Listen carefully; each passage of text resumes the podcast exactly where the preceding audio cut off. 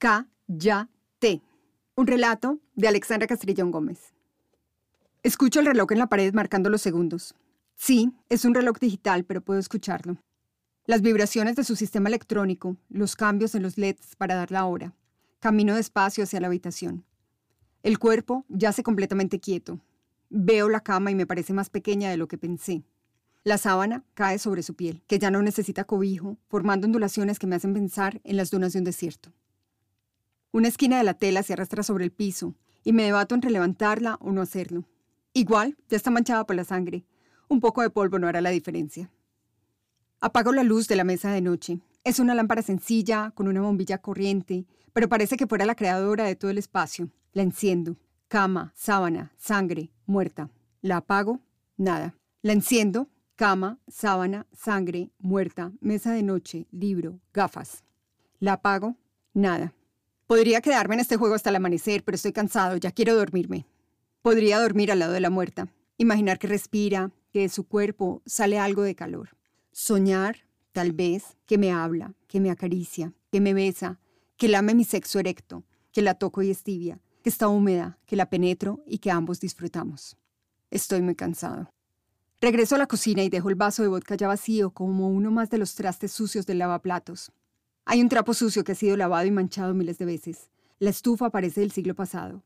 Veo un trozo de pan en una canasta y puedo percibirlo duro y rancio. Decido acostarme en el sofá. Apago la luz de la cocina y todo desaparece. Como hace un rato desaparecieron la lámpara, las gafas, el libro, la mesa de noche, la muerta, la sangre, la sábana y la cama. Ojalá pudiera apagar así mi cerebro. Sacarme todos estos sonidos, olores, sabores, sensaciones, recuerdos, pensamientos y gritos. Los gritos. Los gritos de ella pude apagarlos. Pensé que sería más difícil. La desperté en medio de la noche. Le pedí que se callara. ¿Qué dices? Si no he hablado. Me respondió a los gritos. Volvió a dormir, volvió a gritar. ¡Cállate! No puedo dormir.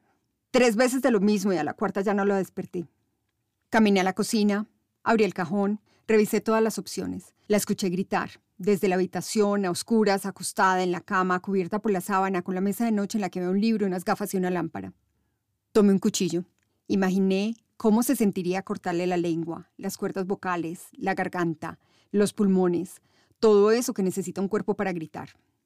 Caminé despacio, sabiendo dónde estaba cada cosa en el espacio, midiendo mi respiración, mis propios gritos. Le puse el cuchillo en el cuello. Sentí su respiración húmeda.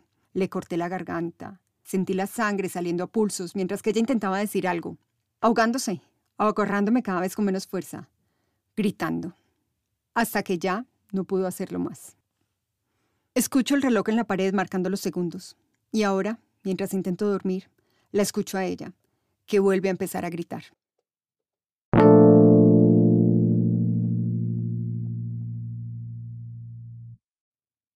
Quiero contarte la historia detrás de esta historia. Nació de la consigna de María Eva Álvarez en el Mundial de Escritura de junio de 2021, en la que pedía que contáramos una historia en la que el hecho central ya había pasado. Y en este caso, el hecho central es que ya hay una mujer muerta y estoy contando todo lo que piensa el protagonista y todo lo que pensó antes y lo que está pasando después de matarla. Cállate también es uno de los textos que le presté a arroba J escritor, el protagonista de Entre Redes. Y de esta forma fue como surgió la idea para este relato que acabas de escuchar.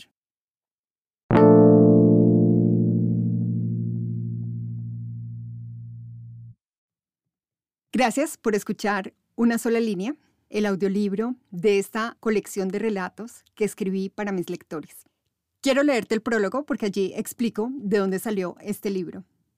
Esta colección de relatos es un regalo para mis lectores. Es mi forma de agradecerles que me estén acompañando en cada una de mis novelas, que me muestren su apoyo en las redes sociales, que recomienden mi trabajo y en especial que me reten a ser mejor en cada libro. Son textos que escribí durante muchos años y que para mí han tenido un significado especial en su momento. Hay algunos que puedo reconocer de la época en que los viernes asistía sin falta a la cita del grupo literario Letras de AFIT. Hay otros que no tienen una fecha tan clara en mi vida, que hacen parte de ese periodo en el que sentí que ser escritora ya no era para mí. Hay un par que escribí para cursos que tomé con Andrés Neumann y Ana María Schwa. Y otros que decidí prestarle a J Escritor, el protagonista de Entre Redes, mi tercera novela. Son textos que comenzaron con una sola línea y que al mezclarse con otras han ido marcando mi camino como escritora. Más allá de que sean recientes o lejanos, son un regalo para quienes me regalan su tiempo al leerme, para esa mitad que complementa mi trabajo. Tú, por estar aquí, ya eres uno de ellos. Noviembre de 2021. Ahora quiero agradecerte a ti por escuchar el audiolibro de una sola línea. Te invito a que te registres en alexandracastrillón.com slash regalo para que recibas automáticamente mi próximo regalo, a que te suscribas a este canal para que puedas recibir las actualizaciones con los próximos relatos que estaré publicando y a que me sigas en Instagram donde puedes encontrarme como arroba a Castrillón. Finalmente, te invito a que visites mi página web alexandracastrillón.com, desde donde podrás descargar gratis los primeros capítulos de cada una de mis novelas.